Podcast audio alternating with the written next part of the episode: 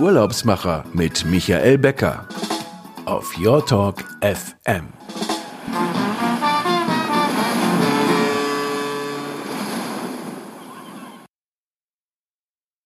Herzlich willkommen. Hier sind wieder die Urlaubsmacher live auf Your Talk FM.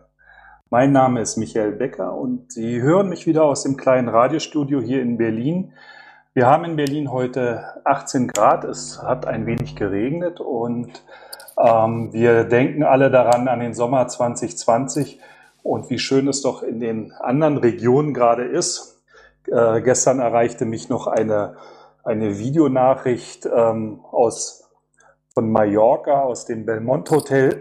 Da sind jetzt auch alle bereit für die Gäste. In Athen sind 29 Grad, in Neapel sind 30 Grad und Gino war gestern wieder mit einer Gruppe unterwegs zur Blauen Grotte. Und heute bleiben wir mal in der Hauptstadt und begeben uns hier auf eine kleine Entdeckungsreise. Ähm, meine Gäste kommen heute aus der Hauptstadt, aus Berlin. Und ich begrüße die Berliner Gastgeberinnen Sabine Greiner und ähm, Tanja Schimanski von CP Culture Partner Berlin. Eine Agentur, die sich spezialisiert hat auf Reisen und Kultur nach Berlin. Das ist heute mal eine ganz andere Sache, aber viele unserer Hörer ähm, kommen auch gerne für einen Städtetrip nach Berlin oder mit einer Gruppe. Und so haben wir uns gedacht, dass wir vielleicht uns heute mal bei einem Kaffee ähm, treffen und über Berlin und seine tollen Orte und seine Möglichkeiten, die Stadt zu entdecken, sprechen. Ähm, herzlich willkommen, ihr beide. Und ich fange mal mit dir an, Sabine. Ähm, du bist auch nicht so ganz klassisch ähm, in der Touristikbranche oder Reisebranche äh, groß geworden. Du hast auch eine etwas andere Vergangenheit. Ja, hallo, das äh, ist allerdings richtig. Ähm, das war eher ein Zufall und hat damit zu tun, dass ich jemanden habe abschreiben lassen beim Einstufungstest in der Uni. Ähm, ich habe damals angefangen in Köln zu studieren. Ich habe schon immer gern gereist und ich habe äh, Romanistik und Kunstgeschichte studiert. Und äh, bei dem Einstufungstest zu Italienisch saß ein Typ neben mir, der überhaupt keinen Plan hatte und äh, den ich dann habe abschreiben lassen, weil wir hatten vorher schon gesprochen und ähm, der war richtig verzweifelt. Und äh, hinterher äh, haben wir uns dann einen Kaffee getroffen. Dann sagt er, sag mal, suchst du eigentlich gerade einen Job? War ein Freund von mir, arbeitet bei der Köln-Düsseldorfer Gesellschaft. Schifffahrtsgesellschaft. Und äh, dann habe ich gesagt, ach, das hört sich gut an, was machen die denn? Und, und. Ähm, und so bin ich dann Guide geworden. Also das äh, war ein ganz unklassischer Einstieg, aber äh, so bin ich in die Reisebranche gekommen als Guide. Und das hat sich dann so weiterentwickelt über die Jahre. Ich habe dann über das Guiden auch äh, gelernt, wie man solche Dinge eigentlich organisiert, also wie man auch Backoffice macht und ähm, bin auch eine Weile als Freie bei einer Agentur gewesen und ähm, ja, Köln-Düsseldorfer Schifffahrtsgesellschaft, für wen es kennt, die sind natürlich das tolle Viking. Ähm, und ja, das war eigentlich so der klassische Einstieg oder der unklassische Einstieg in die Reisebranche. Und äh, Tanja, äh, ich habe mal ein bisschen nachgelesen. Du warst Hotelprüferin für den äh, Verband der deutschen Reiseunternehmen oder VDR. Ja. Ja, das ist ja auch was äh, ganz Besonderes, also Qualitätsprüferin eigentlich. Ja, das, das ist, sagen wir mal, äh, TT, typisch Tanja, weil ich will es immer ganz genau wissen und ganz perfekt machen. Ähm, ich habe einen ähnlichen Hintergrund wie Sabine. Ich habe äh, was Geisteswissenschaftliches, Geschichte studiert, habe dann erst als Journalist gearbeitet, äh, dann auch einen kurzen Stint als Stadtführerin gehabt hier in Berlin, als die ganzen Architekturbauten, äh, die Bebauung am Potsdamer Platz losging und bin dann äh, in einer ähm, Veranstaltungsagentur, in einer großen Eventagentur gewesen und hatte immer das Gefühl, du kannst äh, Leute führen, du kannst Leuten was erzählen, äh, du kannst tolle Programme bauen, aber du verstehst die Seite der Dienstleister nicht und äh, habe dann die Gelegenheit bekommen, beim VDR äh, diese Ausbildung zur Hotelprüferin zu machen und über dieses Hotelprüfen, die sehr intensive Auseinandersetzung mit den Hotelpartnern, erstmal zu lernen, die andere Seite zu verstehen und da auch ganz tolle Menschen kennengelernt, großartige Häuser. Das hat mir auch sehr, sehr viel gebracht und der Weg war ja der richtige. Jetzt brauchen wir alles.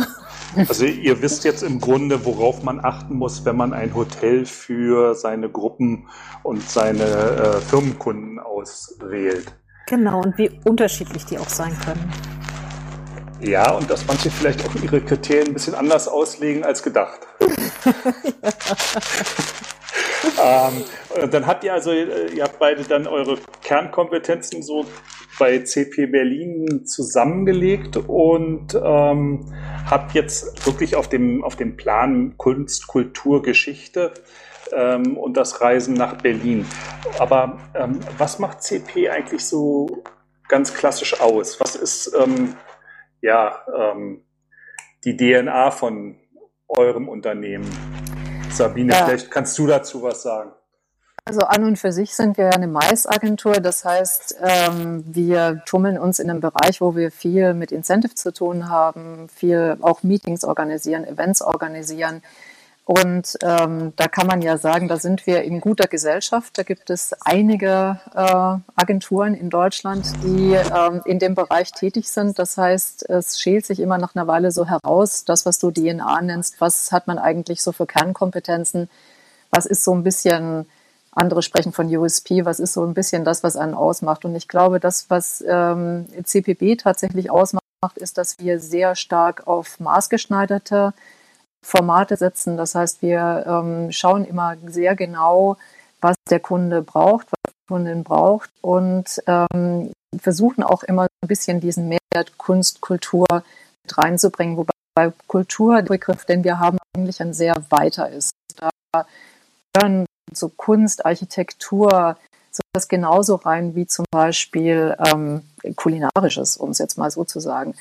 Ähm, also das, was den Ort eigentlich ausmacht, denn das, was Tanja und ich beide äh, ein bisschen vermissen, wenn äh, wir irgendwo sind ähm, mit Leuten, die das Reisen vielleicht nicht so gewohnt sind, ist, oder die eben so ein bisschen Binge-Reisen, ist, dass äh, teilweise für die Leute die Orte austauschbar werden. Und genau das wollen wir nicht. Der Ort soll immer so erlebbar sein, dass die Leute zurückkommen und sagen, Mensch, wir haben was erlebt in Berlin, dass das ist jetzt irgendwie unser, das macht, prägt jetzt unser Berlin-Bild. Oder ähm, da habe ich irgendwie in, in Seite von Berlin entdeckt, die ich noch nie so gesehen habe. Und das ist uns sehr, sehr wichtig. Und äh, unsere Kunden, Kundinnen schätzen das sehr. Und wir haben also Kunden, Kundinnen, die seit Jahren, seit, äh, ja, jetzt kann man inzwischen auch schon sagen, Jahrzehnten zu uns äh, zurückkommen.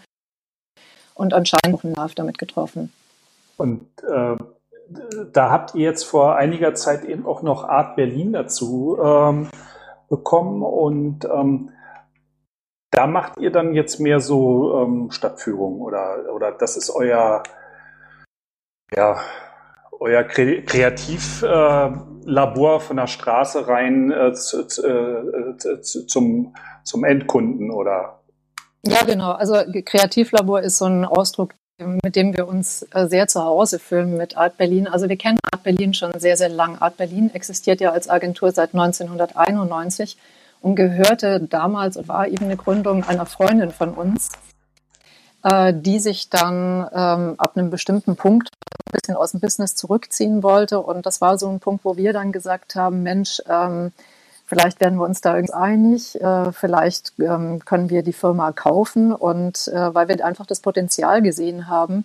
Äh, das ist eine, eine Freundin von uns, die auch ein großes Netzwerk hat in den Bereichen Kunst, Architektur und ähm, die wir darüber auch kennengelernt haben tatsächlich. Also äh, Tanja und ich jeweils von unterschiedlichen Enden sozusagen. Und äh, das hat sich dann ganz gut getroffen. Und äh, sie war dann auch noch ähm, drei, vier Jahre bei uns als Ratgeberin. Jetzt ähm, hat sie ihre eigene Projekte. Und ähm, wir haben Art Berlin eigentlich dann ein bisschen ausgebaut, also haben äh, auch die, ähm, die Mitarbeiterin übernommen, äh, die jetzt auch noch bei uns im Betrieb ist. Und äh, wir haben das so ein bisschen ausgebaut und haben gesagt, wenn da irgendwie was äh, funktioniert, ähm, irgendwas, also da, da können wir ein bisschen ja, rumexperimentieren, kann man sagen. Also wenn da irgendwie ähm, ein neues Thema funktioniert, da können wir dann bei den öffentlichen Führungen schauen, wie reagieren die Leute drauf. Wir können äh, logistisch sehen, wie ist das, äh, wie fühlt sich diese Tour an? Ist das so in Ordnung? Ist das so machbar? Können wir das?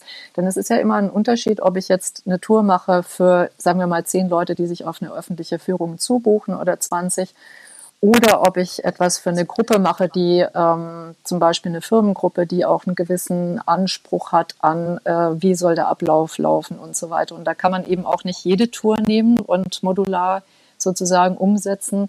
Und äh, ja, das ist für uns, passt es eigentlich sehr gut vom Gefühl her, weil wir so die Stadt irgendwie nochmal ganz anders ertasten können. Und das macht uns dann eben auch für die äh, Kunden, die aus dem Ausland kommen und nach Berlin kommen, auch attraktiver, weil wir dann diese Spezialthemen teilweise haben, sagen die Mensch, das ähm, haben wir so noch nie gesehen, das interessiert uns. Das heißt, ähm, diese individuellen Touren, die ihr mit Art äh, Berlin anbietet, die entwickelt ihr dann eben auch weiter für eure Firmenkunden und ähm, baut neue Themen auf. Also äh, wir können ja nachher nochmal darüber sprechen, wie man äh, sich in, in, in, eine Tour auch als individueller Berlin-Gast einbuchen kann.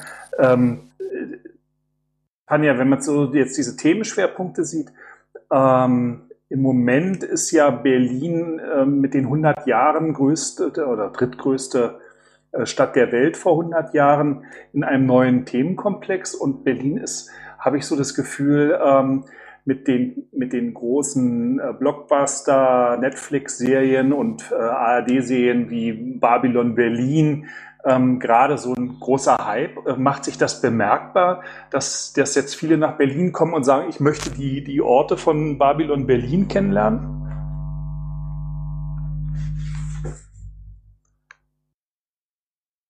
Oh, Tanja, Tanja hört uns, glaube ich, gerade gar nicht oder, oder ähm, hatte sich wahrscheinlich äh, zwischendurch mal gemutet. Jetzt äh, bist du wieder da, ja? Ah, sehr schön. Entschuldigung. Ja. Ähm, Aber du hast, du hast, mich gehört, oder? Ja, ja, ja. Babylon Berlin ist ein ganz, ganz großer Hype, gar keine Frage. Wobei ähm, das eine Szene und Themen bekannt gemacht hat, die hier in der Berliner Community schon lange ein wahnsinnig spannendes Thema waren. Also äh, wir kennen alle die, die tollen Partys von Bohem Sauvage, äh, 20er Jahre, Berlin, Lebensgefühl, das läuft seit über 15 Jahren.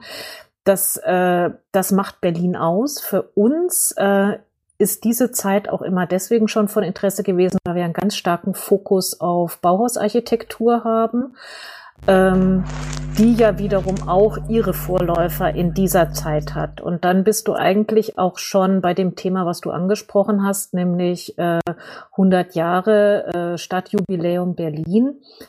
Ähm, das war ja nicht nur eine Verwaltungsreform, die über Nacht äh, die drittgrößte Stadt der Welt geschaffen hat, sondern da waren ja ganz viele Gedankengänge, und Entwicklungen miteinander verknüpft. Wie lebt der moderne Mensch? Äh, wie ist eine, heute würden wir sagen, sozialverträgliche Stadt zu gestalten?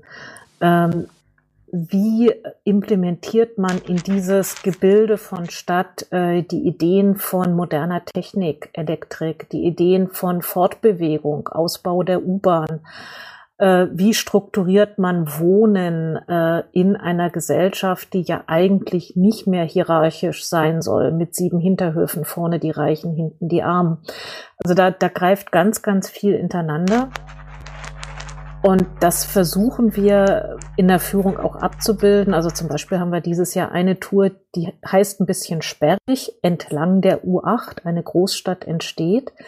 Ähm, bildet aber all diese Gedanken gemeinsam wunderschön ab. Also Bewegung, moderne Fortbewegungsmethode sind die Pulsadern der Großstadt. Und wie verknüpft das die einzelnen Bezirke? Wie wird in den Bezirken gebaut und entwickelt? Welche Architekten äh, sind da dabei? Äh, Bauhaus zum Beispiel ist ja viel mehr als nur Bauen. Bauen. Bauhaus ist ja eine ganze Idee von Gestaltung. Also da kann man dann wunderschön über das Farbsystem der U8 sprechen. Ähm, über die Ideen von Max Taut, die man ja auch in, in den äh, Siedlungen findet. Also ich, könnte, ich muss jetzt aufpassen, ich könnte jetzt. Ach, das hört sich doch gut an, nee, weil das ist ja wirklich so, das ist, ähm, die, die, äh, die, dieses Thema Max äh, Taut ist ja wirklich für viele Nicht-Berliner gar nicht so, so bekannt. Also ähm, es sei denn, man ist nun Architekt und hat sich damit lange beschäftigt, aber es macht doch Spaß, sich dann eben an, entlang der U8 da ähm, so von einem Highlight zum anderen äh, durch äh, durchzukämpfen oder sich zu informieren oder geführt zu werden. Ja, oder ähm, auch Dinge zu entdecken, die man vor nicht, vorher gar nicht auf dem Schirm hatte. Also als ich 92 nach Berlin kam und das erste Mal am Alex stand, fand ich die Farbe von dieser U-Bahn-Station nur einfach furchtbar. Äh, seitdem wir die Tour vorbereitet haben, kann ich verstehen, was die Idee dahinter war ne? ja. und wie, die, wie der Zusammenhang mit den anderen Stationen ist. Also man lernt, es gibt so einen wunderschönen äh, Spruch, der sagt, du siehst nur, was du weißt. Also nur wenn du die Hintergründe kennst, kannst du eigentlich verstehen, um was, was um dich herum ist. Und das ist für mich auch so ein Credo von Art Berlin. Also wir machen natürlich auch touristische Highlights, ähm, aber wir versuchen genauer hinzuschauen und Leute dahin zu führen, ähm, was ein Gewinn für alle Seiten ist, zu, zu erkunden, zu erforschen, zu verstehen. Also man, wenn man mit euch unterwegs ist, dann öffnet ihr einem die Augen und man hat eigentlich auch später noch was davon, weil man sich vielleicht mit dem Thema viel intensiver beschäftigt oder vielleicht auch ein neues Interesse geweckt wurde? Ja, im besten Fall, das wäre mein innigster Wunsch, dass das so wäre. Das ist ja, also Architektur, dieses Schwerpunktthema Bauhaus bei euch, das ist ja wirklich verankert. Ähm, wenn man jetzt ich habe ja mein Büro auch in der Nähe vom Hansaviertel, ähm, internationale Architektur 57. Sabine, ähm, da ist euer ist ein, ist ein großer Schwerpunkt, ist das so? Ja, ja, auf jeden Fall. Ähm, Bauhaus ist ein großer Schwerpunkt und auch alles, was links und rechts ist von Bauhaus, auch chronologisch, ist eigentlich ein großer Schwerpunkt von uns. Wir haben letztes Jahr zum 100-jährigen Jubiläum äh, des äh, Bauhausmanifestos eine exklusive Partnerschaft mit dem Bauhausarchiv begonnen, beziehungsweise noch erweitert. Wir hatten da schon äh, Berührungspunkte und haben da exklusiv die Führungen für dieses Jubiläum gemacht und ähm, sind auch nach Weimar, sind nach Dessau mit den Leuten und ähm, sind mal so diese ganze Geschichte des Bauhauses äh, haben dem nachgespürt. Denn es ist ja, wenn man an Bauhaus denkt, äh, sieht man meistens das Bauhausarchiv selbst äh, vor dem geistigen Auge. Das ist schon mal ein bisschen eine kleine Mogelpackung, weil das ja ein Spätbauhausgebäude ist. Also das heißt neues Bauen. Das ist ein Gebäude, das erst ähm, in den 60er Jahren konzipiert, ähm, nochmal umgebaut und in den 70ern dann tatsächlich eröffnet wurde. Und äh, das, was eigentlich das Bauhaus so in den 20ern ausmacht, ist eine richtige Revolution gewesen. Also man hat auf einmal modern gebaut, man hat, was Tanja vorher schon gesagt hat, man hat sich Gedanken darüber gemacht, wie will man eigentlich in so einer großen Stadt, in diesen modernen Städten wohnen, wie soll das Einfamilienhaus zukünftig aussehen, aber zum Beispiel auch, wie soll das soziale Wohnen aussehen, wie sollen Nutzgebäude, wie zum Beispiel ähm, das berühmte ähm, die, äh, das, also zum Beispiel solche, solche Ämter, wie soll das berühmte Arbeitsamt von Hans Mayer aussehen, wenn du viele Leute kanalisieren musst. Also das ist eine unglaublich spannende Zeit. Weit ab auch von Babylon Berlin ist äh, das Bauhaus, also 1919 und dann die 20er Jahre, eine sehr, sehr extrem interessante Zeit. Ähm, auch das ganze Vorfeld, ähm, also das, die Aufgabe sozusagen dieser ganzen äh, Ornamentik, die man aus der wilhelminischen Zeit kennt und ähm, alles, was eben danach kommt, ähm, die exzellierten Bauhäusler, die dann irgendwie in Chicago das äh, New Bauhaus gegründet haben. Also alles Themen, die man doch auch in Berlin wiederfindet, auch im modernen Bauen. Und da ist der Viertel ein sehr gutes Beispiel.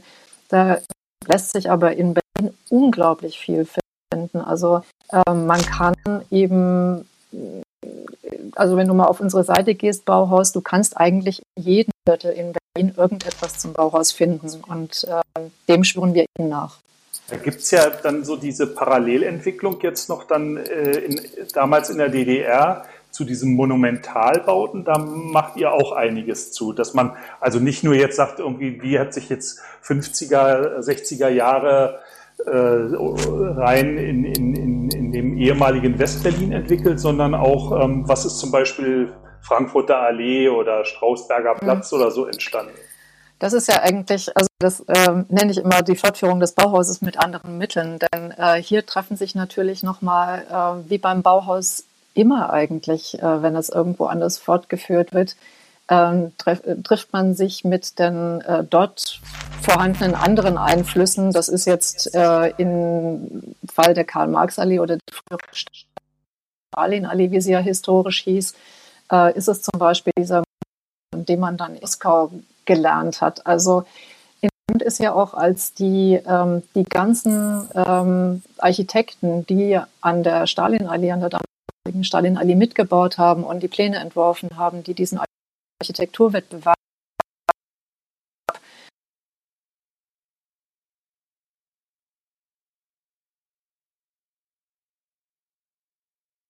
Jetzt schwimmt uns Sabine, Sabine mit grad etwas weg. gerade weg, aber vielleicht äh, äh, das dann schwenken wir mal kurz um zum, von, äh, von Architektur hin zu ähm, Lifestyle und, und, und, und Mode. Ähm, Berlin ist ja dafür auch bekannt und ähm, da wird ja auch jetzt im Moment viel diskutiert, wie entwickelt sich jetzt noch die, ähm, die Designszene in Berlin, wo ja die, ähm, Fashion Week nach, glaube ich, nach Frankfurt zieht oder nach, auch nach Köln. Ähm, wie entwickelt sich dieser Standort weiter? Aber ähm, ihr macht auch Designrundgänge äh, durch Ateliers oder so, Tanja. Vielleicht kannst du dazu was sagen. Äh, ja, wir machen äh, zweierlei. Also wir machen tatsächlich auch Moderundgänge. Ähm, da gehen wir ähm, gerne auf der Potsdamer Straße spazieren. Da haben wir zwei ganz charmante äh, Modedesignerinnen, Modejournalistinnen, die das mit uns machen und die da auch wirklich äh, Einblicke bis in die Schneiderei geben. Ich werde nie vergessen, wie wir da in Bergen von Papier standen, was letztendlich die Entwürfe zu den äh, Sachen waren, die dann auf dem nächsten Fashion Week Lauf laufen sollten. Das war sehr beeindruckend. Aber auch hier im, im Rahmen vom Bauhaus ähm, machen wir Designrundgänge zum Thema Produktdesign. Denn was ich ja vorhin schon sagte, Bauhaus ist ja viel, viel mehr als Architektur. Bauhaus ist ja eine komplett neue Art, Design zu denken, ausgehend von Form, Farbe, Material. Die Studenten mussten da ja erstmal ganz lange Material und, und, und Farb- und Formkurse machen, bevor man sie letztendlich auf die Gestaltung losgelassen hat. Und auch das beeinflusst heute noch ähm, unsere Wahrnehmung von Gestaltung. Und es gibt natürlich auch noch viele Designer und Produktgestalter, die sich in dieser Tradition sehen. Und das versuchen wir zum Beispiel bei so einem Designrundgang, den wir in Charlottenburg machen, zu zeigen, ähm, wie hat sich, also ganz banal, wenn man in so einen Laden geht, wie den kennen die Charlottenburger garantiert, Adolf am Savini-Platz, großartig, ja, werde ich nie vergessen, als ich meine Wohnung renoviert habe, äh, Drama gehst du ins Bauhaus, willst einen, einen Dübel und kommst raus mit einer 200er Packung, von denen du 198 nie wieder in deinem Leben brauchen wirst. Gehst du zu Adolf, ist jetzt keine Werbung, ist persönliche Begeisterung, äh, sagst, ich brauche einen Sechser Dübel, kriegst du genau exakt einen Sechser Dübel. Und dann fragt er dich auch noch, ob du weißt, wie der den in die Wand kriegst und wie die Wand beschaffen ist erklärt dir noch, wie du dann mit deiner Bohrmaschine Ja, stimmt, das also, ist dieser Eisenwarenladen auf der Ecke Kantstraße. Groß, ja, ja. Großartig. Ich ja. liebe diesen Laden. Es gibt nichts Schöneres. Ähm, aber auch da, wenn du da reingehst und dir dann einfach mal anschaust, die Reihe von Lichtschaltern, die die da haben, oder die Reihe von Garderobenhaken und dann dir überlegst, ähm, warum sehen die so aus, wie die jetzt aussehen? Wo kommt das her? Äh, warum sind die Formen so, wie sie aussehen? Das kannst du in, in vielen Teilen zurück äh, in, in die äh, Geschichte des Bauhauses verfolgen. Wenn du zu Tesla gehst, ähm, und dir anschaust, äh, wie diese Tesla Autos designt sind, äh, da kannst du zurückverfolgen zu den Ideen des Bauhauses. Und das finde ich, macht es so wahnsinnig spannend. Äh, ich meine, manche Sachen, äh, nicht jedes weiße quadratische Haus mit einem Flachdach ist Bauhaus. Ja, ähm, das muss man dann auch mal so brutal sagen. Ähm, Aber, Beton, Beton macht noch kein Bauhaus, oder? Nee, nee, Beton weiß gestrichen mit quadratischem Fenster und Flachdach macht noch kein Bauhaus. Aber das, das ist das, was mir Spaß macht, dass man, dass man ja. Äh, Dinge findet oder dass äh, wir haben dann einen fantastischen Guide, die ein Händchen dafür hat, Leute zu finden. Äh, wir haben bei einer Designtour im Wedding einen Designer gefunden, der in seiner Küche, während er irgendwie seine zwei kleinen Kinder äh, jongliert hat, ähm, aus alten äh, Weinflaschen äh, Wassergläser gemacht hat, die er geschnitten hat mit einem umgebauten Plattenspieler, die Weinflaschen vorher irgendwie in einem umgebauten Töpferofen so erhitzt, dass sie schneidbar waren. Und diese Gläser sind heute in jedem Hipster-Restaurant in Berlin voll der Hype. Und wir waren da irgendwie schon vor fünf Jahren bei ihm im, im Atelier und haben ihn in unserer Designtour drin gehabt und haben uns drüber unterhalten, warum er das genauso macht, wie er es macht. Also das sind so Momente, wo ich so ein bisschen eine Gänsehaut kriege und denke, boah, wie, wie cool ist das, äh, so nah dran zu sein und solche Leute kennenzulernen. Das sind dann wirklich die, die Touren zu den geheimen Orten in Berlin. Und äh, ich weiß nicht, Sabine, ähm, ich, ob wir dich jetzt wieder hören können. Bist, Ach, leider hören wir dich immer noch nicht. Äh, das ist schade. Vielleicht ähm, guckst du mal, ob äh, du dich nochmal neu einloggst oder den Mute-Knopf drückst. Vielleicht kann uns Tanja dann ähm, ähm, was noch zu diesen anderen, also wir haben ja eben über rauen Beton gesprochen. Es gibt ja auch so raue Bezirke wie Neukölln und Kreuzberg, ähm, wo vielleicht so der eine oder andere ähm, Berlin-Besucher, der noch nicht in der Stadt war, sagt, oh, ähm, äh, was erwartet mich da? Ähm, was bietet ihr da an? Also was, was kann man eigentlich mit euch in, in, in, ähm, äh, erleben, wenn man so in die, in die Neuköllner Welt eintaucht? Ähm, kann ich gerne machen. Sabine, bist du wieder drin? Okay. Noch nicht ganz, aber mhm. vielleicht gleich. Okay. Und dann ähm, fange ich mal an mit, mit Neukölln. Jetzt, ist Sabine? Sabine wieder da. Ja. ja, ein ja. bisschen weit weg, aber wir hören dich wieder. Ich glaube, Tanja, du musst weitermachen. Da äh, gibt es wohl auf Sabines Seite ein kleines Problem. Okay, ja. alles. Jetzt wieder? Ja, jetzt, jetzt hören ja, wir dich, ja. Ja, vielleicht kannst bitte. du dann wieder übernehmen über, und über das raue Neukölln sprechen. Mal schauen. Ich, ach ja, ähm,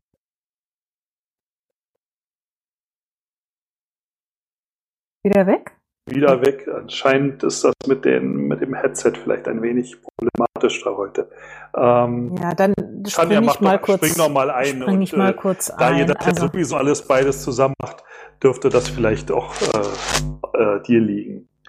Ja, gucken wir mal. Also, ich meine, mein, mein, als ich nach Berlin kam, 92, habe ich in Neukölln gewohnt, äh, im, im Schillerkiez, wie er heute so hip heißt. Äh, da war damals nichts davon zu sehen, dass das mal irgendwie spannend werden könnte. Und das ist so auch was, was ich an dieser Stadt so unglaublich finde, wie, wie unglaublich schnell sich Bezirke wandeln und verändern können. Also ich wette, dass die äh, unglaublich charmante Neuköllner Nachbarin, die ich damals in der Weisestraße hatte, heute immer noch da wohnt und wahrscheinlich mit genauso großen Kulleraugen wie ich durch Neukölln geht und sagt, Gottes Willen, was ist hier eigentlich alles passiert?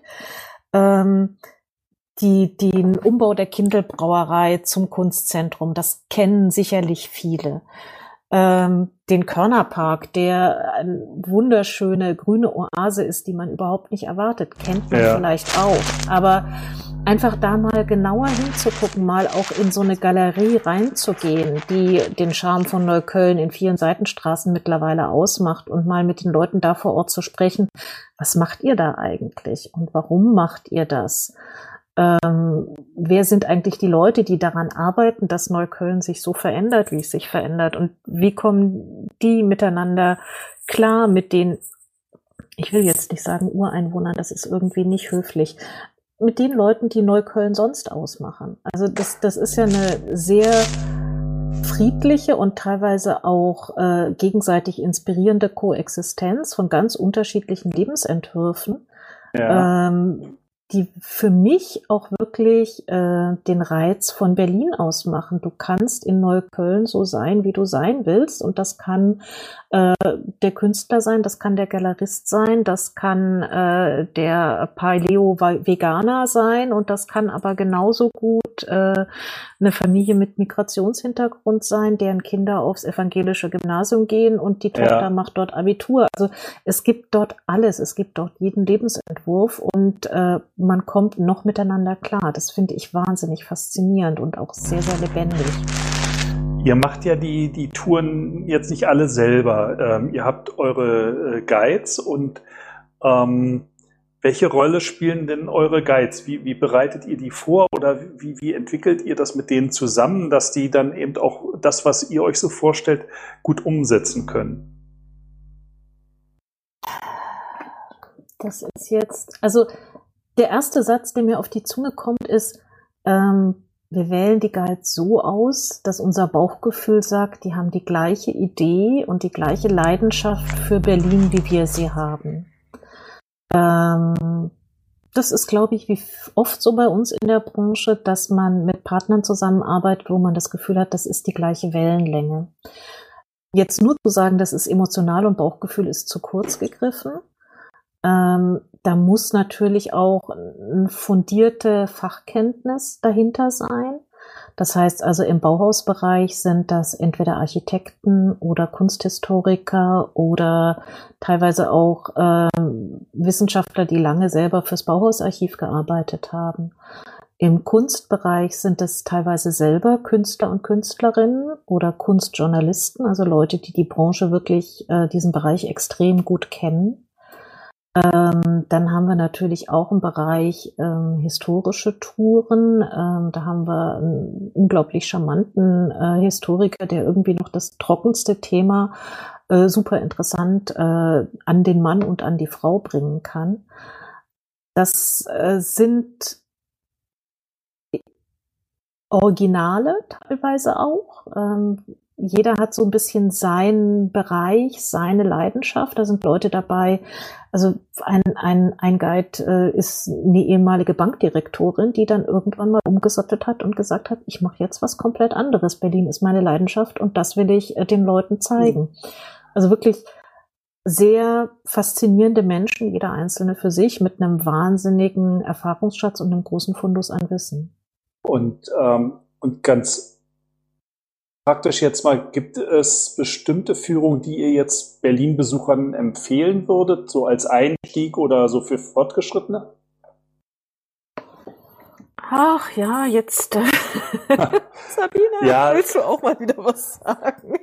ähm, Einstieg oder für Fortgeschrittene. Also wir haben natürlich für Berlin-Besucher ähm, sind so Überblickstouren, die so ein bisschen einen Querschnitt äh, durch äh, Berlins Geschichte, Architektur geben, immer sehr beliebt.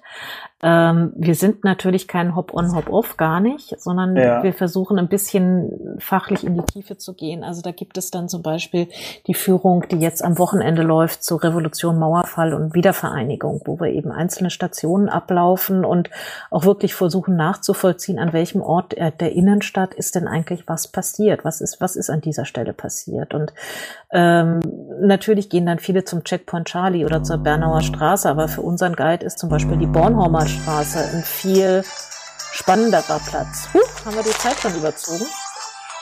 Ähm, nein. Okay. Wir machen einfach weiter, weil wir können auch einfach weitermachen. Das finde ich toll. Ja, wir haben einfach noch Zeit. Wir leben ja. uns die Zeit, weil es ist einfach so spannend und ich habe auch noch zwei, drei Fragen an euch. Also das, das wäre jetzt zum Beispiel so eine historische Einblicksführung. Aber wir haben zum Beispiel auch eine Führung, wenn jemand ganz neu nach Berlin kommt und sagt, unter den Linden, äh, ja, aber so eine richtig historische Führung will ich eigentlich nicht. Äh, da geht der Berliner dann in die Puppen. Also die Puppen sind äh, die historischen äh, Statuen. Äh, und wir gehen die Linden entlang und erzählen über die äh, historischen äh, Gestalten, die da auf ihren Podesten stehen und wie der Berliner zu ihnen steht und was die für Berliner Geschichte bedeuten. Also, dass es ein bisschen unterhaltsam wird, einfach auch zum ja. Beispiel. Also, das, das ist eine wunderschöne Tour. Aber dann gibt's natürlich auch die Touren, die das Gesicht von Berlin ausmachen, Street Art. Also wahnsinnig beliebt äh, die Street Art Führung durch Kreuzberg. Das ist auch Berlin, unter den Linden genauso wie Kreuzberg. Und äh, das ist manchmal ganz spannend, äh, wenn man Gäste hat, die sagen, hm, ja, also meine Kinder, die wollten jetzt unbedingt auf diese Street Art Tour, aber das ist doch eigentlich nur Schmiererei und äh, warum erlaubt ihr das hier eigentlich in der Stadt? Das ist sehr, sehr spannend zu erleben, was sich da im Dialog entwickelt und ähm, auch immer wieder spannend zu sehen, wie unterschiedlich äh, Street Art oder Kunst in der Stadt, Graffiti ähm, auch sein kann und was es da alles äh, für verrücktes Zeug gibt. Also viele Berliner kennen die Korkmännchen, die in der ganzen Stadt oben auf den Schildern stehen zum Beispiel. Es gibt Styro, das ist so ein äh, Künstler, der äh, seine Statements in, in kleinen Styroporfiguren, äh, die er an Fassaden pastet oder auf Mauern stellt oder manchmal auch weiter ganz oben montiert, dass man eigentlich erstmal suchen muss, was da passiert und damit eigentlich kleine Geschichten erzählt in der Stadt. Ja. Dann gibt's natürlich Street Art Künstler, die einen ganz starken politischen Ausdruck haben. Dann gibt's auch Street Art, die vielleicht auch wirklich einfach nur Graffiti ist, wo jemand sagen will, ich claime hier äh, einen Bereich für mich und sagt, das ist meins. Also das, äh, das wären so aus meiner Sicht die, die Touren, die ja. spannend sind für Berliner, die in die Stadt kommen und noch nicht hier waren. Dann wollen wir doch mal Sabine, vielleicht äh, hat sie ihre Sprache wiedergefunden. ja, das ja. ja. Ähm, dann für, an dich vielleicht nochmal die Frage, ähm, äh, wie kann man die Tickets kaufen bei euch, äh, online buchen und weit im Voraus oder ist das auch relativ ad hoc möglich? Also es geht beides. Wir sind natürlich ganz froh, wenn wir ein bisschen planen können. Ähm, zwei bis drei Wochen im Voraus wäre natürlich schön, aber im Prinzip kann man auch am gleichen Tag entscheiden, kann schauen, ob äh, auf der Tour. Also gerade haben wir sehr viele Touren am Wochenende. Wir da auch spontan jetzt irgendwie mal an einem Samstagmorgen dann jetzt irgendwie so eine Tour mal morgen am Sonntag äh, mitzulaufen, würde mir irgendwie Spaß machen. Wer kann schon auch mal reingucken und schauen, ob noch äh, das Thema interessant ist in dem äh, Moment Person, die sich dann interessiert oder ob da auch Tickets zu haben sind. Also das geht entweder ähm, über Facebook reingehen, dann äh, findet man unseren Link und wird auf die Seite weitergeleitet und auf unser Buchungssystem, oder man kann direkt auf die Seite gehen. Auch sehr schön. Ähm, ich stelle jetzt mal noch meine ganz obligatorische Frage, die ich eigentlich allen meinen Gästen immer stelle. Ähm, wo geht eure nächste Reise hin, Tanja? Also in der Hoffnung, dass es dann wieder möglich ist, äh, Anfang November die traditionsreiche Ausflug in die Champagne nach Frankreich. Vier Tage von einem kleinen Champagnebauern zum nächsten, testen, essen, genießen, spazieren gehen. Sehr schön, sehr schön. Äh, mal raus aus der schnellen Stadt. Genau. Ja, genau. Und, und Sabine, was machst du? Ja, also ähm, wir haben so drei Wochen Natur in Deutschland äh, geplant und das geht äh, los in Nordhessen, äh, geht dann runter in Richtung Schwarzwald und äh, endet dann in Sachsen, wo wir dann die letzte Woche reisen. Oh, das hört sich gut an.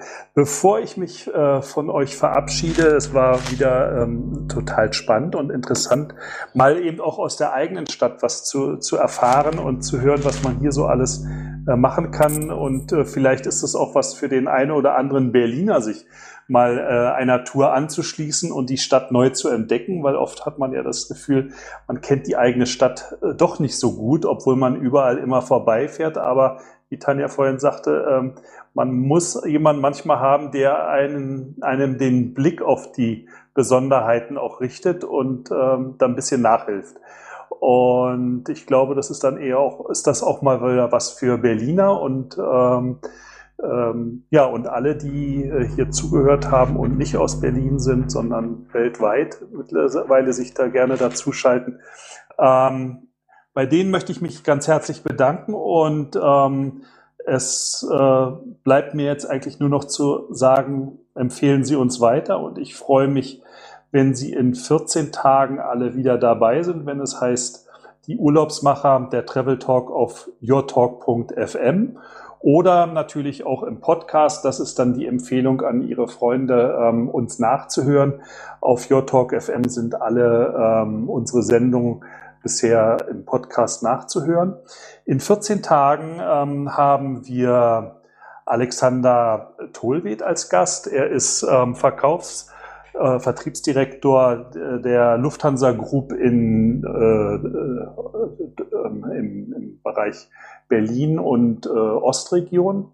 Ähm, wir haben ein richtiges Highlight. Wir werden zwei Tage vorher gemeinsam den neuen BER besichtigen und mal schauen, ähm, was die Testgruppen da alles so äh, gemacht haben und überprüft haben, ähm, ob äh, alle Prozesse gut funktionieren. Wir, können das dann in einer äh, netten Runde mit einem Mitarbeiter dort in Augenschein nehmen und werden dann über BER sprechen und über vielleicht auch die aktuellen Ziele, ähm, die man so dann ähm, anfliegen kann, um den Sommer 2020 ähm, europaweit äh, zu genießen.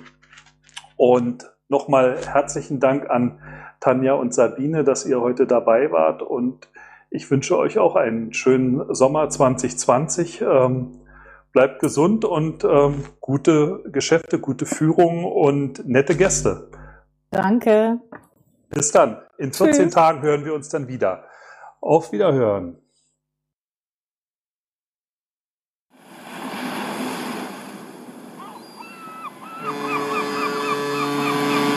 Die Urlaubsmacher mit Michael Becker auf Your Talk FM.